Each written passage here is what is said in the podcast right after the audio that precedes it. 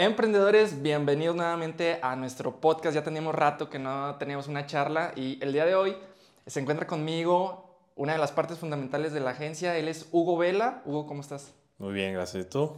Pues todo chido. Ya teníamos un año, ¿verdad? Sin hacer podcast. Se nos fue, se nos fue todo todos los días se nos va en puras actividades, pero la verdad es que es algo fundamental para la parte de comunicación de la empresa y pues con, en, ese sentido por eso retomarlo. Pero pues no sé en qué momento se nos pasaron seis meses. Pues ya ves que el año pasado platicamos después del evento de Relieve Your Ideas, que se empezaban a hacer podcasts con los invitados para darlo a conocer y después dijimos, terminando el evento, para que no muera hay que hacer, o sea, retomarlo y estar con las redes activas y arre, no hicimos ni madres, pero pues eso, o sea, el día a día, el estar con las actividades, toda la carga de trabajo que se vino después del evento el crecimiento que se ha tenido. Entonces, digo, afortunadamente no lo hicimos por cuestiones de trabajo y no por flojera ni mucho menos, pero pues ya qué bueno que ya definimos todos los días de, de grabación. Pero yo siento que llegamos bien destruidos después del evento, o sea, como si nos absorbió demasiada energía. Creo que nos tomó como dos meses recuperarnos del fregadazo, porque no solamente fue mental, o sea, hasta nos enfermamos. Sí, sí, Así, inmediatamente después del evento. Es más, no. No, en el evento, en pues, estaba bien malo el sábado. El mero día del evento. Sí, yo andaba bien. muriéndome. O sea, yo tuve la ponencia y así literal me bajé de la ponencia, platiqué un ratito con emprendedores y madres, llegamos aquí a Aguascalientes y me enfermé bien gacho, güey. No, yo regreso en la carretera con temperatura de 40, escalofríos. sí, nos pegó gacho ahí la, y es que fue como, o sea, demasiada presión antes porque no solamente estuvimos en la parte de organización, o sea, para, pues, emprendedores a final de cuentas que estás en todo, y luego súmale lo de la ponencia, el nervio, este... Sí, no, se juntó todo. Pero ¿sabe cómo reacciona el cuerpo? Como que aguantador, o sea, porque no te friegas hasta que... Y hasta que bajas el nivel ya... Eh, cuando te relajas es cuando sientes ese... Pues a mí me, te digo, me, me tomó más o menos como dos meses recuperarme de ese, de ese madrazo. Fue un madrazo positivo porque conocimos gente bien interesante y hasta la fecha, fíjate, esto está chido, hasta la fecha tenemos negocios con ellos. Sí, sí, sí. Entonces fue algo muy, muy positivo, la verdad. Sí, la neta. A mí hasta el 2025 voy a recuperar de la inversión, pero bueno. Pero la verdad lo chido fue eso, que seguimos con la gente que estuvo de speaker y que aparte se hicieron buenos, pues buenas relaciones sobre todo. Sí, y no solamente pues el impacto que tuvo con los emprendedores que nos acompañaron, sino ya a nivel negocio, ahí fue con donde yo realmente le estoy viendo el, el retorno de inversión del haber generado un, proyecto de ese tipo. Sí, totalmente. Oye, bueno, pues venía yo pensando en el podcast del día de hoy y tengo una pregunta que se relaciona también un poco con lo que me ha estado sucediendo. Este, para los emprendedores que me siguen, pues hemos tenido varios emprendimientos también alternativos a la parte de la agencia, más toda la carga de trabajo que se nos ha estado viniendo. Este, y he dejado de hacer muchas cosas, o sea, muchas cosas que me gustaban. Así, por ejemplo, cosas recreativas, este, el gimnasio. Prácticamente me he enfocado demasiado, demasiado a los, a los proyectos. Sí. Y bueno, para los que no conocen, Hugo, ese, pues yo así te veo, así como un deportista de alto nivel. Él ha estado participando en diferentes eventos. Por ejemplo, el año pasado te fuiste a Miami. Este año y el pasado, en enero. Ajá. Ya van dos veces que, que te vas con el equipo. Ellos, bueno, Hugo y su equipo hacen CrossFit. Entonces, año con año hay una competencia en, en, Miami y además eh, hay una preselección, no es como que nada más te inscribes y, y, ya te aceptan. ¿Cómo es ese proceso de preselección? Pues mira, es, se llaman Open, son una calificación en línea, un qualifier.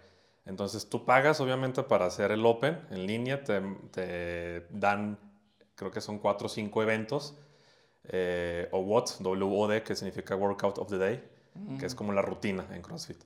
Entonces haces los eventos cada, no me acuerdo si cada lunes o cada jueves de cada semana, durante cuatro semanas, los van liberando. Entonces los haces y los subes a la plataforma. Y al final, el score general del equipo, los, creo que eh, los organizadores escogen al azar el evento 1 y el evento 4, o el evento 2 y el evento 5. Y los mejores scores te rankean. Entonces, no sé, por ejemplo, el top de élite mundial del 1 al 10, pues son los que califican ya de entrada, ¿no? Que son los que se dedican de lleno a esto. Y luego del 11 al 20 y tantos, otra categoría pues también pro. Y luego del 25 al tal, otra categoría como avanzado. Y luego así se van, ¿no? Entonces es así como vas eh, pues, calificando y ya obviamente cuando calificas, ahora sí ya te toca pagar la, la inscripción. Ya. como quedan muchos equipos descartados, ¿verdad? De Sí, sí, inicio, un buen, como es a nivel mundial, sí, Ah, es, la madre.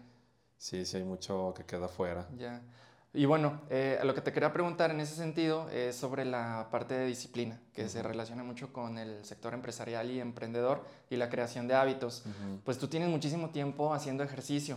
Sí. Pero, ¿Más o menos cuánto tiempo ya tienes? Uy, pues, ¿qué será? O sea, sí, bien, bien, bien, ya tendré unos 11 años, o 12 años más o menos de que alimentación, ejercicio. Sí. Ese, esa creación de hábitos, o sea, que hay un detonante como para que digas, ya, necesito hacer eso, o en tu caso fue solamente mental. Es que te lo pregunto porque muchas veces, este, como que hasta que te pasa algo realmente feo, empiezas a hacer las cosas. O sea, por ejemplo, mucha gente se enferma y hasta que se enferma, no sé, de Ajá. diabetes, güey, empieza a dejar de, ajá. de comer azúcar, ¿no? O sea, Sí. ¿por qué esperarse hasta ese momento si te puedes cuidar desde antes y se relaciona con la parte de hábitos? Entonces, ¿cómo se crea un hábito sin llegar a ese punto de decir, güey, me estoy muriendo, güey? Pues fíjate, digo, yo empecé la verdad por tema estético. Yo antes pues estaba gordillo, así chichoncillo.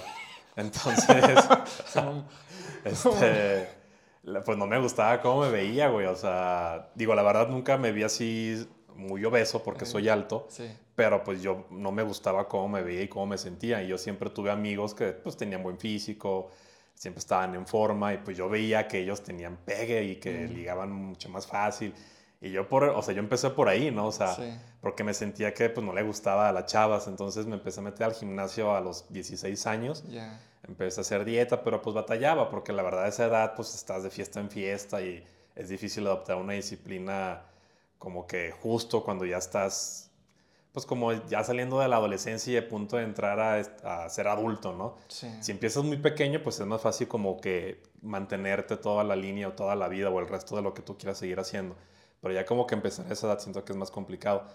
Entonces yo la verdad empecé por, o sea, por esa razón. Después empecé a ver cambios físicos y me empecé a sentir bien, o sea, me gustaba cómo me veía, ya más marcadillo, más en forma. Aquí todavía no había nada de cómo me sentía en cuanto a rendimiento, sino tema Ujú, estético y estético. visual, ¿no? Sí. Porque era puro gimnasio lo que yo le pegaba. Y ya después duré ocho años en el gimnasio. Ya. Y, eh, me la empecé a clavar más en la dieta, a bajar más de peso, a Y, y sentirme nunca, bien. o sea, nunca fallaste, güey, o sea, de que una temporada, seis meses y dejaste de ir. Y... No, no, sí me la aventé corrida. O sea, ponle que fines de semana pues sí me relajaba un poquito, pero no, de, Ujú. no, o sea, ya no dejaba de ir tiempo. Y, pero cómo, yo creo que esa es la pregunta, porque muchos, me incluyo, o sea, en, en ese sentido y nada más en ese punto, eh, tiene pues, temporadas, ¿no? Ocho meses y luego, pum, cualquier cosa y se pierde el hábito. ¿Cómo Sí. lograste no perder el hábito o, no- o nada más sucedió, güey? Pues fíjate, digo, a mí es, creo que ya depende de cada persona, ¿no? Esto es mucho de mi personalidad. Yo soy mucho de, de tener una meta presente y, o sea, ir por ella y luchar por ella. Entonces yo, por ejemplo, mi meta era, ah, pues yo quiero estar marcado, quiero tener buen físico. Y así sufría de hambre, así sufría de cansancio, porque aparte iba a las 6 de la mañana a entrenar, o sea, me daba flojera, lo que tú quieras.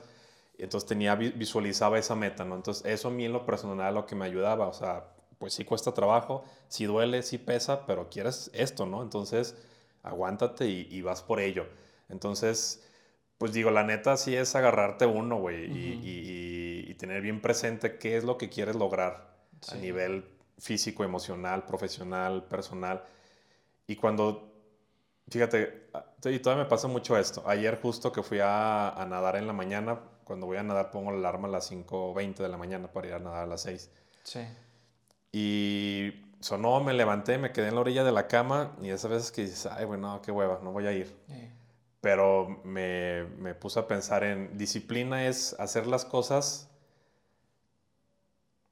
Es que no va la frase, pero es, no, o sea, es hacer las cosas cuando no las quieres hacer, sí. pero Aún sin motivación. aún sin motivación. Eso, eso es, esa es la disciplina. Ujú. O sea, que esta frase la vean muchísimo en creadores de contenido que aparecen ahí en redes, ¿no? Entonces, como que me la repetí y dije, no, chingue su madre, vamos. Entonces, ya agarré mis cosas, me puse el traje y ya me fui, ¿no? Pero es eso, o sea, es hacer las cosas aun cuando no tienes ganas y no las quieres hacer, pero que las debes de hacer. ¿Por qué? Porque al final del día van a sumar esas pequeñas acciones para lograr el objetivo que estás buscando. Sí. En este caso me estoy preparando por una competencia que sabes que es en Ciudad de México, de Ujú. CrossFit también, el siguiente fin de semana. Y uno de los eventos, o WOTS, incluye nado. yo la verdad es que es mi skill más débil que tengo en, en CrossFit, ¿no? O sea, soy débil, o sea, no soy tan bueno nadando, entonces es algo que por ende, pues tengo que practicar más y no me puedo dar el lujo de decir, no, no voy a ir. Sí. Entonces, pues es esa parte, ¿no? Saber que si quiero que me vaya bien y no afectar a mi equipo, pues tengo que chingarme y hacer eso que no me gusta, Sí. pero que al final del día, pues va a ayudar a que logremos el objetivo en conjunto. Sí, pues sí, yo creo que eso es lo que nos hace falta a muchos de los que claudicamos en la parte del deporte. En mi caso, como la motivación que más me, me mueve es la parte de emprendedurismo, Ujú. Pero eso es un pretexto. A final de cuentas, todo lo que digas, así de que no, pero tengo que hacer esto, tengo que hacer lo otro, termina siendo un, un pretexto. Sí. Algo importante que mencionas es como ese trigger, ¿no? Así de ese disparador que estás en la mañana ahí en la orilla de tu cama, pensando si vas o no vas, y ese como cambio de mentalidad que dices, no, güey, chingue su madre, o sea, el- y hay diferentes triggers. E- Esa parte la he visto mucho en emprendedores y es como una transformación que la gente hace y la... A mí me gusta mucho observar, por ejemplo, a los speakers antes de que entren en acción Ajá. qué es lo que hacen.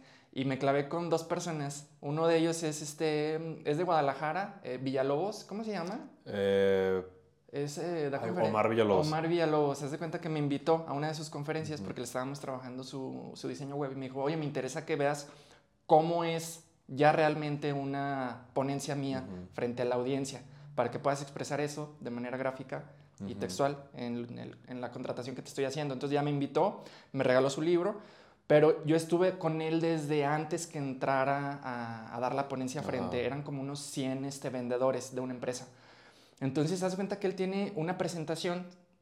Haz cuenta que la audiencia está volteando hacia allá. Ujú. Está la pantalla y él está atrás de todos porque tiene como una entrada por en medio. Entonces nadie lo está viendo.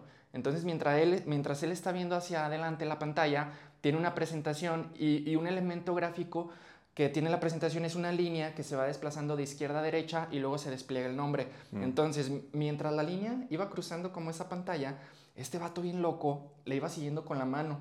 Y yo dije, ah, ching, este güey está loco, qué pedo. Y le empezó a hacer así, así, así, así, así, así, así, así. Y cuando la línea terminó, ¿sabe qué chingado lo hizo así? Y se transformó el vato. Así, o sea, cambió su pinche mindset así y dejó de ser la persona con la que yo estaba hablando y, Y entre- se- como con otra energía, con otra... Y dije, ah, cabrón, e- ese es como su pinche... ¿Cómo se puede llamar eso? Pues es un trigger. Sí, sí, sí, su... Pues sí, como su rutina de iniciación, ¿no? A- Previo a, Sí. a su charla. Por ejemplo, la- hay este, esas transformaciones mentales. Por ejemplo, tenía otro compa que, no sé, para ir a hablar con una persona decía 3, 2, 1 y iba y hablaba el vato, o sea, Ajá. tenía su disparador este, con una secuencia descendente. Y otro que también me gusta mucho es, eh, vi un documental, güey, de Tony Robbins y lo que hace ese güey es que se avienta con una media vuelta de Michael Jackson antes de entrar y como que eso lo transforma en otra persona, güey. No sé si sea eso como lo correcto Ujú. decir, o sea, de que te transformas en alguien más, pero creo que esos disparadores son importantes de aplicarlos, ya sean de manera física o, de- o de manera mental para que te pongan a hacer las, las cosas. Es más como psicológico, como crearte como que ese activador al cual no le puedes fallar. Sí, y mira, por ejemplo, o sea, nosotros como emprendedores, la neta, es que pues son muchos los días en los que te levantas y dices, ay, güey, o sea, que la neta no tienes ganas de venir a trabajar, que no tienes ganas de seguir haciendo las cosas que estás haciendo, o que te preguntas, pues, ¿por qué estoy haciendo las cosas? Sí. Cuando tienes mil problemas ahí en la oficina, mil cosas, preocupaciones, con el equipo de trabajo, con clientes, con todo, ¿no? O sea, y eso es muy común, digo, tan- tanto para emprendedores como personas con un trabajo en alguna organización, ¿no? Y creo yo que, por ejemplo, el, ejemplo que yo te daba de, de ayer, ¿no? Que yo me levanté y yo dije, o sea, no lo quiero hacer, me da flojera, pero yo sé que si no trabajo para el resultado general de un equipo, pues va, a ser mi responsabilidad o va a caer en mí el que tal vez no nos haya ido tan bien, porque a mí me dio flojera ir a nadar en las mañanas. Entonces ahí lo transformas, por ejemplo, aquí en la, en la agencia, ¿no? en la empresa. O sea, si yo me levanto y digo, ay, no quiero ir a trabajar hoy, pero si yo sé que de mí dependen ciertas actividades para que la empresa eh, esté, eh, o sea, en, en ese, en esa línea o en ese nivel, pues yo voy a afectar a mi equipo si yo no vengo. Sí. Entonces, aún así, teniendo flojera o estando deprimido o estando triste o estando sin ganas, o sea, yo tengo que cambiar la mentalidad de decir, no, chingue su madre, o sea, voy a ir a hacer las cosas que, que hago bien, que me gustan, porque sé que haciéndolo, pues voy a beneficiar a, mi equipo de trabajo, ¿no? Vas a hacer tú mejor tus actividades, eh, los departamentos van a estar más tranquilos, los clientes van a estar a gusto, o sea, entonces creo yo que es esa parte que muchas veces como emprendedores dejamos de ver, esas pequeñas tareas o acciones que pensamos que tal vez no pasa nada si no las hacemos, pero cuando realmente repercuten mucho cuando sí las hacemos y repercuten tanto de manera positiva como de manera negativa. Entonces, creo que es bien importante así, o sea, yo por ejemplo es muy mental, no es, a ver,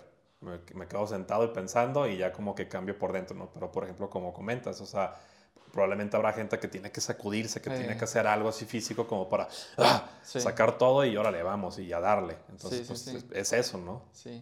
Bueno, cuando me, a mí me ha tocado dar conferencias en las universidades, no lo veo como trigger porque yo me pongo demasiado nervioso cuando voy a hablar. Entonces, antes de entrar, me aviento unos burpees, güey. o sea, porque necesito como, como que se me acumula un chingo de... Ajá, sacar la adrenalina. Adrenalina. Y, y sí, o sea, me voy a un lugar en donde no me vean me acuerdo la primera conferencia que di fue en la UA, ya frente a una audiencia pues grande. Este, y esa vez no hice eso y guacareé, güey. O sea, guacareé, neta. Y Ahí enfrente. No, no, no, o sea, antes. Ahí enfrente. no, o sea, fui al baño, guacareé y luego dije, no, pero no me puedo estar guacareando, güey, cada vez que vaya a hablar. Entonces empecé a implementar eso, lo de los burpees, güey, antes. Este, pues sí da pena, ¿no? Que te vean así como haciendo los burpees, por eso me escondo, güey. Y luego ya entro, pero ya entro súper relajado. Sí, sí, sí. Y ya poco a poco he dejado de hacer los burpees, güey. Ya es más, este, como que te vas acostumbrando a ese estilo y, listo, ¿no, güey? Pero de inicio como que sí es importante ir conociendo, güey. El... Tú no te pones nervioso, güey, Sí, sí. O sea, por ejemplo, estas últimas veces que, bueno, el año pasado que tuvimos varias conferencias, por ejemplo, la que, la que tuvimos en Guadalajara, eh, pues sí, y sobre todo porque no había como un don de poder hacer así algo físico para que no te vieran, porque ya estábamos enfrente de todos. Sí, güey. y luego la que tuvimos un par de meses después, que fue aquí en Aguascalientes, pues la, la gira que tuvimos, ahí sí me escondí poquito y así, o sea, como que sacudirme y, o sea, gritar y, ah, y ya estar ahí presente. Ya, güey. A mí la que más me ha dado miedo a la de Guadalajara, pues fueron más de 800 personas ahí en, en, Relieve Your Ideas. Pero hubo otra que fue menos personas, pero por cómo estaba el escenario, ay, güey, sí se sintió bien, bien, gacho. O sea, era alrededor, o sea, pusieron el escenario al, al centro mm. y era la audiencia alrededor. Entonces, para donde tú te hicieras, pues le estás dando la espalda a alguien, entonces tienes que estar moviendo, güey.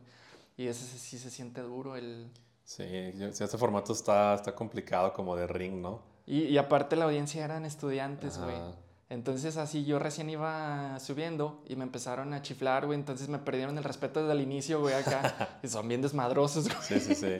y luego ya después este, estuvo chida la ponencia y participaron mucho, pero como pues es desmadre en los universitarios, es bien diferente cuando vas con, con empresarios y emprendedores. Claro. Pero aún así pues está divertida esa, esa modalidad. Sí, sí, sí. Pues bueno, pues ¿qué sigue para la agencia? ¿Qué vamos a hacer? Ah, pues vienen muchos cambios, muchas mejoras. La verdad es que, digo, lo hemos estado platicando. Ha habido, digo, que seguramente todas las personas que nos van a estar escuchando y que nos están viendo, pues saben que todas las actualizaciones en el tema tecnológico, ¿no? Inteligencia artificial y demás. Entonces, pues todas estas herramientas, eh, fíjate que el otro día leía por ahí un comentario de un, de un contacto que tengo en redes, que creo yo era muy acertado, ¿no? Decía, las personas o los profesionistas le están teniendo miedo a la inteligencia artificial cuando a quien le tienen que tener miedo es a la persona que está detrás de la inteligencia artificial, o sea, quien está operando las herramientas. Entonces, no es como, ay, güey, es que ya Photoshop tiene aplicaciones que pueden hacer un recorte en friega, entonces ya no van a necesitar diseñadores gráficos. Sí. O se hacen artículos eh, optimizados para SEO o diseño de páginas web sino más bien, o sea, quién está operando, porque al final de cuentas tú como humano tienes que dar esos prompts para que la herramienta haga lo que tú quieres hacer, ¿no? Entonces, hasta por eso hay una, una, metodología, hasta por eso hay, o sea, tiene su, su ¿cómo se dice? Su, pues su ciencia. Su ciencia, claro. Entonces, creo yo que no es, eh, o sea, más bien ahí está, ahí está como el, el tema generacional, ¿no? No es temerle a las nuevas tecnologías, sino que nosotros como profesionistas tenemos que adaptarnos y evolucionar junto con las nuevas tecnologías pues, para poder ofrecer un mejor servicio. Entonces, lo que viene para Relief es eso, o sea, que todos en general nos estemos capacitando, formándonos y seguir creciendo para utilizar las nuevas herramientas que tenemos a nuestra disposición y poder ir con el mercado, porque tú sabes que esto sigue creciendo y cada vez eh, los hábitos de consumo van cambiando muy cabrón y cada vez las personas necesitan menos temas que antes pues necesitabas gente ahí operando, ¿no? Entonces, es adaptarnos a eso. Justo eso. Y de hecho, este podcast lo vamos a editar con una tecnología de inteligencia artificial. Lo vamos a hacer, o sea, lo va a segmentar completito. O sea, prácticamente van a ser menos las acciones a nivel de edición, las que se van a realizar para optimizar los tiempos. Pues sí, es adaptarse y es lo que las agencias han estado tratando de hacer. De hecho, cuando nos preguntan, oye, ¿no te da miedo que la inteligencia artificial sustituya a tus diseñadores? O, por ejemplo, que Canva ya se ha preferido a utilizar por tu audiencia, por tus posibles clientes, o por ejemplo eh, Wix, que un emprendedor prefiera utilizar Wix a contratarte una página web. Y la respuesta, pues creo que es la misma referente a la inteligencia artificial para nosotros es un filtro. O sea, la gente que no puede pagar tu servicio profesional va a utilizar una herramienta de ese tipo y listo. No te hizo perder tiempo en una cotización. Entonces, y, y, digo que la verdad no está mal. O sea, a veces cuando estás emprendiendo o iniciando tu idea de negocio, pues obviamente no tienes el capital suficiente para poder contratar a alguien o una agencia, ¿no? Entonces, pues bueno, con lo que tienes a tu disposición, que afortunadamente todas estas actualizaciones, pues los emprendedores tenemos más de dónde agarrarnos, ¿no? De más herramientas y más programas y más softwares que nos pueden ayudar a impulsar, pues desde crear un logotipo, crear una página sencillona y ya conforme vas creciendo, pues ahora sí ya es cambiar el tema del, mindset eh, de, la, administración, ¿no? O sea, para poder capitalizarte, para poder ahora sí invertir en ir creciendo y profesionalizar tu, tu imagen. Pero pues digo, de inicio está, está legal, ¿no? Que claro. estas... No, y el emprendedor tiene que tener en mente que no se debe de dejar influenciar también por la, lo que dicen los, pues, las demás personas o emprendedores. O sea, fíjate, nos sucede mucho en TikTok. Lanzas una publicación de un trabajo que se hizo, no, no que lo hicimos aquí, pero un emprendedor que trabaja, por ejemplo, en Canva o en Wix. Ay, ¿por qué usas Wix que no es profesional? Nunca se va a posicionar, pues posiblemente, pero pues es lo que hay hay dinero para Wix, ¿no? Y hasta que tenga un retorno de inversión, puedes brincar al que sigue. Y luego lo brincas a WordPress y salen los ingenieros. Hey, ¿por qué usas WordPress? Mejoras programación, pues sí, güey, pero sale más caro. ¿Cuánto vas a cobrar por eso? Porque por el nivel de emprendimiento que tienes, te da para WordPress. Que de hecho muchas empresas grandes utilizan WordPress. Nada más con niveles de seguridad es más que suficiente. Y luego ya, pasas al siguiente nivel y contratas al ingeniero, ¿no? Ya, le das el dinero y te hace una página eh, con código puro y luego no falta el vato, está mejor en WordPress. Entonces, a final de cuentas, todo el mundo te va a decir qué es bueno y qué es malo y nada más el emprendedor sabe lo que realmente es bueno para su emprendimiento. Entonces, de acuerdo al nivel en el que el, el empresario o emprendedor se encuentre, tanto económicamente como a nivel de uso de tecnologías, él va a utilizar la herramienta que mejor le convenga. No importa la que sea, mientras esté dejando dinero. Exacto. Y, y, eso, yo creo que muchos de los comentarios así se enfocan en la herramienta, güey. La herramienta es lo menos importante, güey. Sí. He visto empresas que venden un chingo, güey, y tienen páginas bien feas, güey. Sí, sí, sí. Y, y pasa mucho eso, o sea, como el quererte esperar a tener lo mejor, la mejor herramienta, el mejor personal, el mejor lo que sea, para empezar. O cuántas veces no hemos visto, ¿no? Incluso también nosotros para proyectos aparte de, de lo que tenemos ahorita, ah, es que no tengo capital para arrancar, o sea, y es, te detienes, ¿por qué? Porque no hay dinero y ya tienes dinero y luego ya no sabes en qué invertirlo. O lo inviertes en lo, que está, en lo que tienes pensado, pero pasa esto, no, ah, es que no, no tengo todavía el acceso a la mejor herramienta, al mejor eh, CRM, al mejor esto, tal, o sea, entonces, pues es ir haciendo las cosas, o sea, obviamente sí hay que llevar una planeación y una estrategia, pero ahí es accionarte, ¿no? O sea, tener este disparador, hacer acción y ya conforme el mercado te lo vaya solicitando, tú te darás cuenta qué es lo que va funcionando, qué es lo que no, qué es lo que puedes ir mejorando para invertirle más y que es algo que pues, te puede ir gradual, ¿no? o sea, no es necesario tener ahí los, ganarte el melate y arrancar, digo, que sea lo mejor, ¿no? Pero, yo me quiero ganar el melate. Sí, entonces también. Pero pues es esta parte, ¿no? De con lo que tienes y qué es lo que puedes hacer. Claro, güey, o sea, si te falta un tripié, güey, pues pones un pinche vaso, güey. Ajá, exacto. Aquí detrás de cámaras lo van a ver. Simón. Bueno, pues con esta parte pues nos despedimos emprendedores. Vamos a empezar a hacer contenido ahora no solamente con el equipo de aquí de Relief, sino que se viene una temporada bastante buena, ¿verdad? Sí, la intención es poder también, bueno, no le voy a aventar el spoiler, pero es empezar a, tener este tipo de, de, sinergia con clientes actuales y con empresarios que admiramos que tal vez no sean clientes, pero que nos gustaría poder tener esta, esta plática, ¿no? Perfecto, emprendedores, pues Aquí seguimos y nos vemos en el siguiente episodio. ¿Salió bien, no, güey? Sí. Les presento el tripié.